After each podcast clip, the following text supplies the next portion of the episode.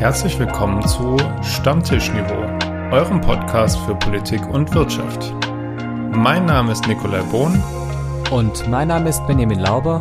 Und unser Thema heute droht durch den Kauf von Elon Musk das Ende von Twitter. Moin Lauber. Grüße Gott, Bohn. Ich muss dich gleich mal fragen, Oh, hier dein, dein, dein Titel, mit dem du jetzt hier gekommen bist. Droht durch den Kauf von Elon Musk das Ende von Twitter. Wer will denn Elon Musk kaufen? Ah, schön. Ja, soweit habe ich nicht gedacht. Also mir ging es darum, dass Elon Musk ja Twitter kaufen will.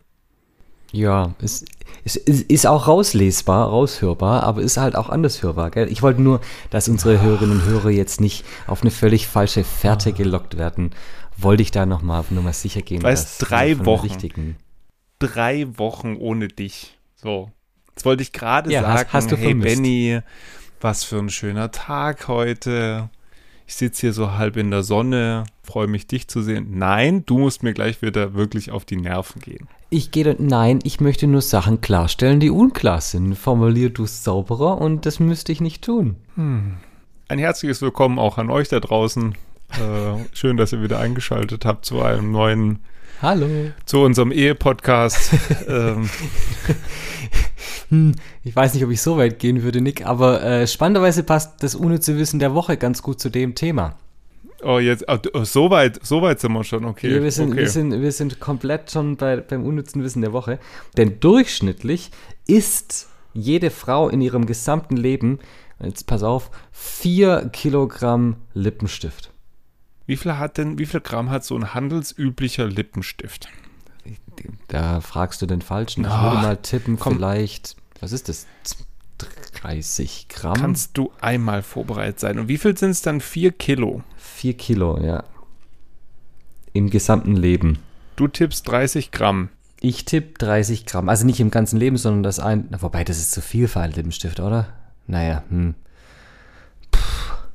Mm, okay. Hier steht, äh, mit einem Gewicht von circa 5 Gramm reicht ein Lippenstift für circa 280 Anwendungen. Ja, aber dann, aber dann ist 4 Kilo Lippenstift schon eine ganze Menge. Ja, äh, da muss man aber einige in seinem Leben zu sich nehmen. Das ist durchaus, durchaus wahr. Vielleicht, also, ja.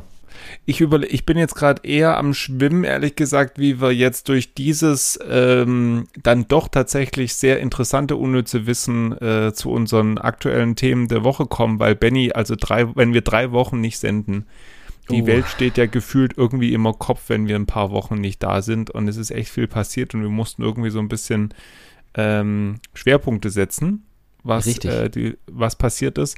Und was diese Woche alleine schon wieder passiert ist, äh, ist ja irgendwie allerhand. Äh, alleine war es jetzt am Donnerstag äh, im Bundestag entschieden wurde. Schwere Geschütze sind aufgefahren worden im Bundestag. Äh, Es sind die Waffenlieferungen in die Ukraine genehmigt worden durch den Bundestag und zwar die Waffenlieferung von schweren Verteidigungswaffen, muss man dazu sagen.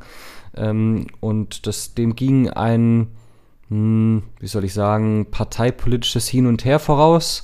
Das, das ist richtig, nachdem es so zwischendurch aussah, dass es dann eventuell zwei konkurrierende Anträge gibt, so wie dann auch bei der Impfpflicht, ähm, gab es jetzt hier nicht. Man konnte sich zum Glück einigen und hat dann das Ganze verabschiedet. Daraufhin gab es natürlich gleich wieder Reaktionen aus Russland, ähm, die davon sprachen, dass man eben, wenn man schwere, äh, schweres Militärgeschütz oder Militärfahrzeuge liefert, auch dann wieder natürlich eine Eskalation droht. Aber jetzt mal gucken, wie es weitergeht. Viele der NATO-Partner haben äh, diese Reaktion ja von Deutschland äh, eingefordert. Und auch innerhalb der Regierungskoalition gab es da unterschiedliche Meinungen, haben wir gesehen in den letzten Wochen. Spannend, dass die zwei quasi Pole der Regierungskoalition, also FDP und Grüne, da relativ einer Meinung waren und äh, Scholz gedrängt haben und die SPD äh, da eher die Zauderer waren und Scholz da sehr auf der Bremse stand.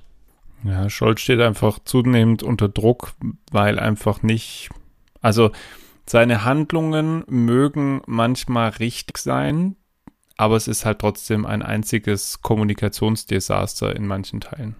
Ja, also wenn er von Jungs und Mädels redet und damit die, die Vorsitzenden der Ausschüsse, Verteidigung, Europa und was was noch außen, glaube ich, ähm, meint, also hochrangige deutsche Politiker und die als Jungs und Mädels bezeichnet, das ist schon, das geht einfach auch nicht. Also nicht ja. in der, also wenn er jetzt Oppositionsführer wäre, dann würde ich es noch irgendwie durchgehen lassen. Aber als Kanzler ähm, ist es einfach nur abwertend und funktioniert nicht in der Zusammenarbeit, finde ich. Absolut. Ähm, in dem Zusammenhang, Benny, äh, beziehungsweise vielleicht auch allgemein, du mit deiner Schrottlaube, wie stehst du denn eigentlich zu Mardern? Ich hatte noch keinen Marderschaden, äh, glaube ich zumindest, äh, aber ansonsten sind die sehr laut, wenn sie mit Katzen kämpfen. Oder mit, vielleicht auch, in, ah. in, auch bald vielleicht mit Geparden. Wobei die jetzt ja auch wiederum die äh, Mäuse fangen könnten, die sich rund um deine Wohnung befinden. das kann natürlich auch sein. Ja, was Nick natürlich hinaus will, ist die Namensgebung der Waffen, die wir senden in die Ukraine oder senden werden. Und da sind wir im Tierreich unterwegs. Aber sowas von. Also ich habe dann ja in Vorbereitung der heutigen Folge mal wirklich ein bisschen recherchiert. Und das ist ja wirklich spannend irgendwie, dass wirklich alle Fahrzeuge der Bundeswehr nach Tieren benannt werden und ausdrücken sollen, welche Eigenschaften die haben, die dann auf Tiere übertragen werden. Also Marder, Leopard, Gepard, schnell, wendig und so weiter, gell? Das Kettenfahrzeug der Bundeswehr heißt Wiesel. Wiesel? Ein Wiesel. Wiesel, Wiesel, Wiesel, Wiesel. Weil es so klingt. Wiesel, Wiesel, Wiesel, Wiesel. nee, weil es klein, flink und wendig ist. Aber ja, der Biber ist ein, Brü ein Brückenlegepanzer und überbrückt Gewässer. Das kannst du dir doch nicht ausdenken. Dann, ähm, wie wär's mit einem, was weiß ich, Fallschirm namens Schmetterling oder so? Also, du brauchst noch was für die Marine. Der Wal? Ja, genau, Wal. Warum denn nicht? Oder Delfin oder sowas für ein Unterseeboot. Ähm, aber es ist ja irgendwie klar, dass die äh, keine also gerade die, die, Panzer und so, dass die keine Namen haben wie Panda oder Einhorn oder ähm, Lämmchen oder sowas, sondern die müssen nach was klingen, die müssen gefährlich klingen. Gepard, Leopard, da ist, da ist schon ein bisschen Aggressivität, da ist auch Gefahr, die das ausstrahlt. Also ist schon, schon irgendwie klar, oder? Warum kann man den Panzer nicht Knut, man kann doch einen Panzer Knut nennen. ich sehe da kein Problem. So. Ja, aber Nick, Spannend ist schon, diese Flak-Schützenpanzer, die wir da jetzt in die Ukraine schicken, die sind in Deutschland in den 70er Jahren produziert worden. Und nach Ende des Ost-West-Konflikts sind die ausgemustert worden. Das heißt, die Bundeswehr benutzt die überhaupt nicht mehr. Die sind zu alt für uns. Und die schicken wir jetzt in die Ukraine und es wird gefeiert, auch von der Ukraine und allen unseren internationalen Partnern, ähm, als der essentielle Beitrag Deutschlands, um die Russen zurückzudrängen aus der Ukraine, um den, um den Ukrainern wirklich eine Chance zu geben. Und ich dachte mir, ich weiß gar nicht, ich, da, ich dachte immer, die Russen haben so ein hochgerüstetes, modernes Militär und jetzt reichen da so ein paar Flakpanzer aus den 70er Jahren? Du, bei manchen Dingen ist es einfach wie mit, mit einem guten Wein. Ja, das, der muss einfach mal stehen bleiben, mal ein paar Mal gewendet werden und dann kann man den trinken. So, und vielleicht ist es sowieso mein Panzer. So. Dann stellt man den erstmal in den Keller, dann wischt man den ein paar Mal ab im Jahr und dann guckt man, ob man den noch gebrauchen kann. Und wenn er nicht korkt, dann. Genau. Apropos deutscher Beitrag. Die äh, Russen haben sich dann äh, ja auch schon diese Woche ja so ein bisschen erbost gezeigt, mal wieder, äh, über die Sanktionen, die weiterhin über ihn ausgeschüttet werden. Unter anderem Polen und Bulgarien haben diese Woche ihre Sanktionen gegen Russland und verschiedenste Teile Russlands äh, weiter verschärft, woraufhin jetzt also ein Gasembargo gegen Polen und Bulgarien erlassen wurde, Benny. Womit handelt es sich darum?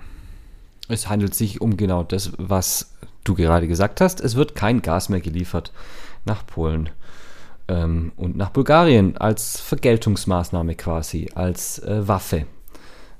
Die Waffe hat noch keinen so einen ausgefallenen Namen, aber sie ist äh, sehr wirkkräftig, äh, denn ohne Gas gilt vor allem für Industrienationen, äh, ist relativ wenig zu machen. Und jetzt ist natürlich die Gefahr da, beziehungsweise auch die konkrete Drohung, dass äh, Russland auch Deutschland den Gashahn zudreht. Habeck hat ja schon davon gesprochen, dass, glaube ich, jetzt nur noch 13 Prozent des deutschen Gases oder der deutschen Gas Bedarf, so rum, das Wort hat mir gefehlt, äh, glaubt nur noch aus Russland kommen. Und es hängt, glaube ich, nur noch an einer Raffinerie in Schwerin, so wie ich das weiß. Ja, und ähm, es hieß auch, dass die Gasspeicher bei uns inzwischen so voll sind, dass wir zumindest äh, relativ lang da ganz ordentlich damit oder ohne das russische Gas auskommen werden. Nur was halt zu der Wahrheit gehört, ist, dass das russische Gas weltweit gesehen das billigste Gas ist und damit natürlich die Produktion bei uns in Deutschland durch billiges Gas finanziert wird, was dazu führt, dass die Firmen mehr Gewinn machen und so weiter und so fort. Und wir natürlich, wenn wir auf teureres Gas umsteigen, da einfach Wohlstandsverluste oder Wohlfahrtsverluste hinnehmen müssen. Was auch potenziell natürlich dazu führen kann, wir haben es vor der Osterpause auch schon besprochen gehabt, natürlich, dass die Inflation weiterhin steigen wird. Das ist jetzt schon bei 7,4 Prozent, ganz aktuell. Äh, und da, das kann, muss nicht unbedingt das Ende der Fahnenstange sein. Nein. Äh, die Fed in den USA hat auch schon ein bisschen angefangen gegenzusteuern. Mal schauen, wann äh, hier in Europa die Europäische Zentralbank auch ähnliche Schritte eingreift, aber das äh, würde jetzt wieder ein bisschen zu weit in die Richtung gehen, die eigentlich ein eigenes Hintergrundwissen äh, verdient hätte. Locker. Gell, locker, ähm, weil die lockere Geldpolitik äh, in der Vergangenheit, in den letzten zwei Jahren dazu geführt hat, auch dazu geführt hat, dass wir jetzt in so einer Situation sind, zusätzlich zum Ukraine-Krieg. Um zur Redewendung der Woche zu kommen. Benny, Woher kommt die Redewendung ein Dorn im Auge sein? Nein, stammt nicht von Shakespeare und nicht aus dem vierten Buch Mose. das wären meine ersten, meine ersten Assoziationen gewesen. Ähm, ein Dorn im Auge. Also, ich habe zwei Theorien mal wieder. Die erste Theorie ist, oder Hypothese besser gesagt, ist, es gibt ja an Pflanzen Augen, äh, wenn die wachsen, wo äh, Äste rauskommen, beziehungsweise Blätter. Und ähm, wenn da, vielleicht ist es so, dass bei Pflanzen, die, die Dornen haben, ähm, die Pflanze entweder eine Donne rauswachsen lassen kann oder ein Blatt bzw. Ast, aber nicht beides. Und wenn ein Dorn im Auge ist, kann da kein Ast rauswachsen. Das ist meine erste Hypothese. Und meine zweite Hypothese ist, dass es ähm, aus der Mythologie kommt, beziehungsweise aus der, eigentlich eher aus der, ähm, aus der Märchenwelt. Und zwar, dass äh, ein, ein Teil des Dornröschen-Märchens äh, immer ausgelassen wird, nämlich äh, wenn die da diesen rosenbewachsenen Turm hochsteigen, dann ähm, ist der eine oder andere Prinz da mal ausgerutscht und äh, in den Rosen hängen geblieben und hat einen Dorn ins Auge bekommen, obwohl ich ja weiß, dass Dornen Stacheln haben und kein, äh, dass Rosen Stacheln haben und keine Dornen eigentlich ist die Erklärung von dir immer viel interessanter als meine Auflösung am Ende, finde ich. Aber ich habe dich auch ein bisschen aufs Glatteis geführt, weil äh, es ist zwar tatsächlich nicht von Shakespeare, aber sie geht tatsächlich doch wieder aufs vierte Buch Mose zurück. Also der Spruch kommt aus dem vierten Buch Mose und in dem sagt eben dann Gott zu Moses und seinem Volk, dass sie aus Ägypten ausziehen und nach Kanaan gehen sollen. So. Und er befiehlt ihnen außerdem, die Einwohner dort zu vertreiben. Falls sie das nicht tun, droht er ihnen, werdet ihr aber die Einwohner nicht vertreiben vor eurem Angesicht, so werden euch die, die überbleiben lasset, zu Dorn werden in euren Augen. Mm.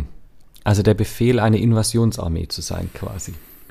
Ja, womit wir jetzt wieder eigentlich bei dem anderen Thema sind, obwohl wir jetzt eigentlich äh, mal wieder ein ökonomisches Thema heute im Hintergrundwissen machen wollten. Wobei es ist ja auch so eine halbe Invasion. Wie kommen wir da jetzt wieder rüber?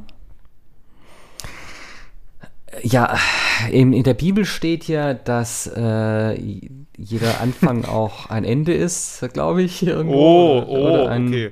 Oder in, in mir, da, im Anfang war wir müssen, das Wort. Wir müssen aufpassen mit Bibelzitaten, weil ähm, wir sind auch dann ja vor, vor Ostern darauf hingewiesen worden, dass wir in unserer Jubiläumsfolge zu den 40 auch irgendwie einen Fehler gemacht haben oh. mit der oh. Auferstehung Jesu und so. Also ich bin jetzt hm. nicht so bibelfest, äh, deswegen ist das echt gefährlich, wenn wir uns da auf dieses Terrain begeben. Okay, aber, aber also, Alpha, Alpha und Omega ist auf jeden Fall in der Bibel, hat, spielen die irgendeine Rolle und das so, wird immer als genau. Anfang und Ende bezeichnet. So. Und, und Alpha und Omega liegt mir als Mathematiker ja sowieso. Genau. Und dann so haben wir es auch von doch. Zahlen. Und äh, nachdem Benny mich ja schon kritisiert hatte, dass der, der, der, Elon Musk gekauft wird, von wem auch immer, ähm, der gute äh, Unternehmer, nach, also der jetzt ja auch von Tesla bekannt ist und von SpaceX, hat äh, vor wenigen Wochen schon angekündigt und zieht es jetzt wohl durch, dass er den Kurznachrichtendienst Twitter kaufen möchte. Und äh, wir möchten dazu ein bisschen darauf eingehen, was das potenziell für Probleme hat, ähm, wie das denn einfach so geht, dass man eine Aktiengesellschaft aufkauft. Und um darüber sprechen zu können, brauchen wir Hintergrundwissen. Hintergrundwissen. Hintergrundwissen. Hintergrundwissen. Der Unternehmer und CEO von Firmen wie Tesla oder SpaceX, Elon Musk, ist auf Shoppingtour. Nachdem er Anfang April mehr als 9% der Aktien gekauft hat, will Musk nun den Kurznachrichtendienst Twitter vollständig kaufen. Nach seiner Ankündigung kurz vor Ostern schien dieser Schritt eher von theoretischer Natur zu sein. Das Management von Twitter zeigte sich entschlossen, das Angebot ablehnen zu wollen. Nach den Verhandlungen in dieser Woche und einer belastbaren Zusage bei der Finanzierung durch Elon Musk stimmte Twitter schließlich zu. Doch kann man eine Aktiengesellschaft einfach so aufkaufen? Ja und nein. Der erste Schritt ist der einfachste. Musk unterbreitet jedem Twitter-Aktionär das Angebot, für jede Aktie 54,20 Euro zu zahlen. Das entspricht also knapp 44 Milliarden Euro für alle Aktien. Die Aktionäre haben jetzt Zeit, dieses Angebot anzunehmen oder es abzulehnen. Einige haben aber schon angekündigt, es abzulehnen. Die Frage ist, mit welchem Anteil an Twitter sich Musk zufrieden geben wird. Beobachter gehen davon aus, dass Musk seine Angebote so lange erhöhen wird, bis er 90 Prozent von Twitter hält. Nach den Regeln für Aktiengesellschaften in Kalifornien ist damit eine wichtige Grenze erreicht. Mit 90 Prozent Aktienanteilen in einem Unternehmen kann man nämlich das sogenannte Squeeze-Out durchführen.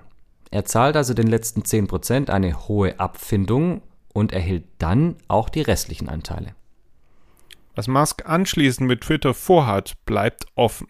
Er wolle Twitter besser machen als je zuvor und Twitter als Ort etablieren, an dem die grundlegenden Themen der Zukunft der Menschheit offen diskutiert werden sollen.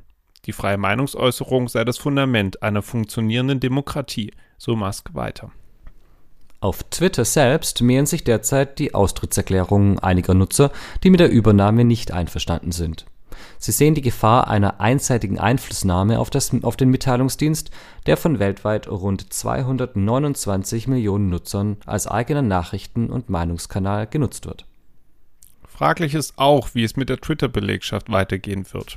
Viele Mitarbeitende haben Sorge, dass sie unter dem neuen Besitzer ihren Arbeitsplatz verlieren oder dass das Unternehmen seinen Firmensitz nach Texas verlagern könnte, so wie Musk das bereits mit dem Autobauer Tesla gemacht hatte. Die Übernahme von Twitter wird noch eine Weile dauern. Viele Fragen über die Zukunft des Kurznachrichtendienstes stellen sich allerdings schon jetzt. Meinung. Meinung. Mich hat die Ankündigung tatsächlich ziemlich überrascht. Als ich das gelesen habe vor, das war dann rund um Ostern, habe ich mir mal den Spaß gemacht und den Tag über die, die Twitter-Aktie so angeschaut und die spielte ja dann völlig verrückt seitdem.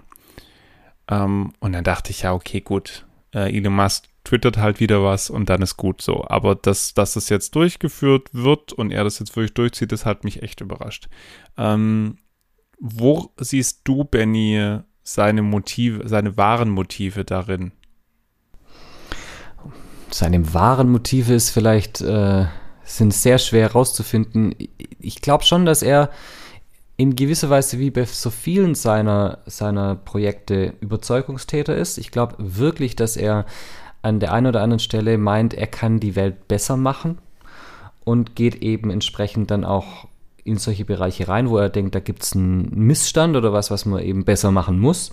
Und er hat jetzt halt Twitter ähm, beziehungsweise die Meinungsäußerung, die freie Meinungsäußerung als einen dieser Bereiche aufgetan und sagt, okay, dann mache ich da jetzt halt was und äh, kaufe Twitter und äh, werde es zum Hot der freien Meinungsäußerung machen. Nur glaube ich, um das auch gleich zu sagen, dass seine Definition von freier Meinungsäußerung und freier Meinungsäußerung, wie wir sie normalerweise in der Demokratie, auch in der streitbaren Demokratie wollen, durchaus auseinandergeht. Es wird ja auch schon vermutet, dass potenziell vielleicht auch Donald Trump wieder zurück darf auf Twitter, nachdem er nachdem Twitter ihn gesperrt hat und alle seine Kanäle nach dem Sturm auf das Kapitol ähm, im Januar 2021. Naja, und ähm, das hatte Musk damals massiv kritisiert, das auch als Akt gegen die, die freie Meinungsäußerung gesehen. Dabei habe ich jetzt nicht so den Eindruck, dass er unbedingt äh, jetzt so Trump-Anhänger ist, sondern wirklich äh, da, ja, wie du gesagt hast, irgendwie die freie Meinungsäußerung vertreten will. Die Frage ist natürlich dann immer, und das sieht man ja jetzt irgendwo auch wieder an Facebook, was passieren kann, wenn halt eine einzelne Person so großen Einfluss auf ein soziales Netzwerk hat. Und äh, also ich sehe das auch kritisch. Mal gucken, wie es weitergeht. Freie Meinungsäußerung, so wie ich Musk verstehe, bedeutet für ihn ja wirklich freie Meinungsäußerung. Das heißt, man darf alles sagen. Und ähm, das ist natürlich in seiner ähm, Absolutheit Freiheit aber es ist halt gleichzeitig auch das, was wir eigentlich in einer Demokratie äh, oder in einer demokratischen Liber libertären oder liber nein falsch, es ist keine libertäre, es ist eine liberale Gesellschaft, die wir haben. Und in der liberalen Gesellschaft hat die Freiheit halt immer diese Einschränkungen, da wo sie die Freiheit anderer angreift, endet sie. Und ich habe das Gefühl, wenn ich die Aussagen von Musk verfolge, dass er eben, wie gesagt, eher, eher ein Libertäre ist. Das heißt, dass er sagt, eigentlich geht alles. Und vor allem, man muss ja einfach aufpassen, dass diese Meinungsfreiheit ja irgendwo auch Schranken hat. Und die, die es auch zum Glück gibt, finde ich persönlich, ja. Also genau. sie findet ja immer grundsätzlich da seine Schranken, wo es eben dann, so grob gesagt, unter die Gürtellinie geht. Ähm, und alles, was halt in Richtung Beleidigung geht oder halt dann auch irgendwo falsche Behauptungen geht oder sonst wie was. Also ich meine, man kann natürlich falsche Behauptungen aufstellen. Ähm, aber da muss man halt auch damit rechnen, zum Glück mittlerweile, dass sowas halt dann, wenn das als falsch am Ende sich herausstellt, dass sowas halt dann nicht mehr irgendwo lange steht und sich dann weiter verbreiten kann, wie halt in vielen sozialen Netzwerken sich sowas über Algorithmen und ähnliches schnell weiter verbreitet.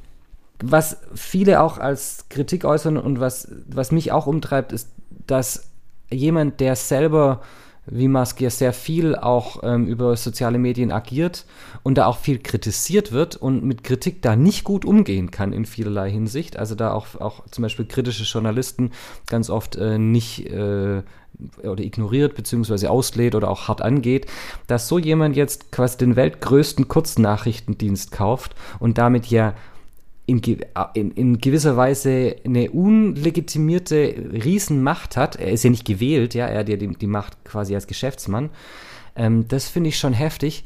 Ich finde eher den Aspekt spannend, dass er ja insofern mit Twitter aneinander geraten ist oder Probleme bekommen hat, als er einen Tweet abgesetzt hat hinsichtlich äh, seiner Firma Tesla und da er massiv Ärger bekommen hat mit der US-amerikanischen Börsenaufsicht ähm, weil es dann ja hieß, ja, äh, Musk äh, äußert sich da halt privat und dann hieß es aber ja, ähm, ganz ehrlich, du äußerst dich da nicht privat, sondern du äußerst dich da trotzdem öffentlich als CEO äh, eines der zehn größten, also mittlerweile eines der zehn größten Unternehmen weltweit.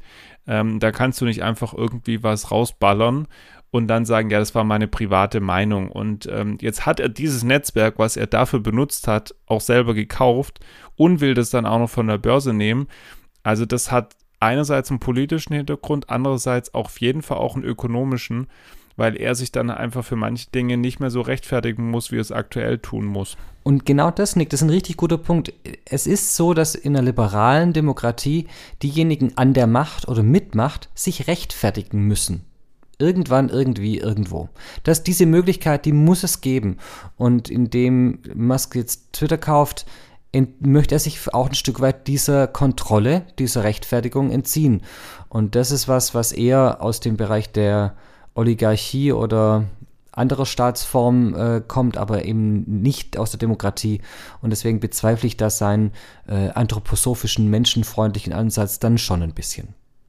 Ja, und auch so irgendwie sein, sein Motiv von Zuckerbrot und Peitsche, so ein bisschen, was man dann so mitkriegt. Ja, ich meine jetzt auch die Eröffnung der Gigafactory in Grünheide bei Berlin. Ja, ähm, jetzt sind scheinbar irgendwie schon die ersten Probleme mit dem Grundwasser aufgetaucht, was ja ke keiner so vorher vorhersagen konnte, eines der trockensten Gebiete in Deutschland und man setzt irgendwo noch da eine Gigafactory drauf, die unendlich viel Liter Wasser braucht. Aber okay, gut, meinetwegen. Ähm, aber auch das Thema Gewerkschaften und Arbeitnehmerrechte ähm, blockiert er ja immer wieder. Ja, und nicht nur bei Gewerkschaften ist sowas ein Thema. Er hat vor ein paar Jahren gesagt, dass eines seiner zentralen Anliegen ist und äh, eines der großen Themen, die, die man angehen muss, der Welthunger ist der Kampf gegen den Welthunger. Ja, es tut mir wirklich leid. Mit 44 Milliarden Euro kann man den Welthunger bekämpfen, wahrscheinlich in großen Teilen sogar ausrotten. Aber Elon Musk kauft für dieses Geld lieber Twitter um darüber Pressemitteilungen zu versenden. Um das jetzt mal böse zu sagen. Und da klafft dann schon auch Anspruch und Wirklichkeit auseinander aus meiner Sicht. Benny, wir enden dann äh, mit dem Part äh, mit einem Zitat unseres Altkanzlers Helmut Schmidt, äh, der im, im Spiegel über die Vision seines Parteikollegen Willy Brandt im Bundestagswahlkampf 1980 gesagt hat, wer Vision hat, sollte zum Arzt gehen. Ähm, vielleicht sollte Musk einen Arzt aufsuchen, mal gucken. Andere halten ihn ja für den großen Messias. Mal sehen, wie es weitergeht. Es ist immer gefährlich, wenn jemand als Messias verehrt wird. In welcher Form auch immer. Es ist immer gefährlich. Nun denn. Ich glaube, ich bin mit dem Flachwitz dran. Kann das sein? Äh, nee, ich bin mit dem Flachwitz ah, dran. schade, ich hätte einen, der, der ich, hätte, passt. ich hätte auch einen. Bin Ähm, ich gespannt, vielleicht hast du den gleichen gefunden wie ich. Das glaube ich nicht, weil ähm, ich war ja, ich war letzt, also ich war vor zwei Wochen, nein, Quatsch, ich war vor einer Woche in Jena und äh, habe dann mal wieder eine Nachricht von unserer Stammtischhörerin Sophie bekommen, Hm, hallo Äh, Sophie. die einen passenden Flachwitz mal wieder äh, mir geschickt hat, nämlich Benny.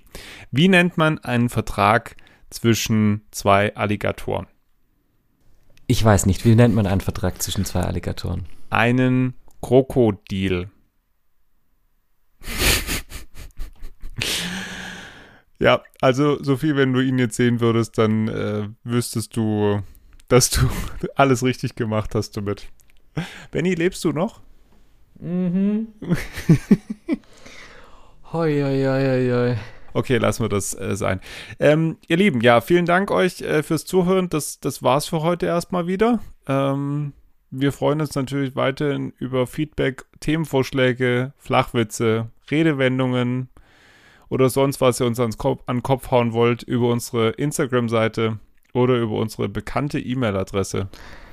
Stammtischniveau at gmail.com. Oh nein, ich wollte singen. Ich wollte es jetzt jedes Mal singen. Warum singen? Stammtischniveau at gmail.com. Hast du dich mal um unseren Kinderchor gekümmert oder keine Ahnung, Shanty-Chor oder Gospelchor? Nee, nicht, nicht brauchen wir aber. Okay, wir, soll, wir sollten uns da irgendwie die Woche dringend äh, Tschüss auf jeden Fall. Vielen Dank euch. Macht's gut. Bye, bye. Ciao.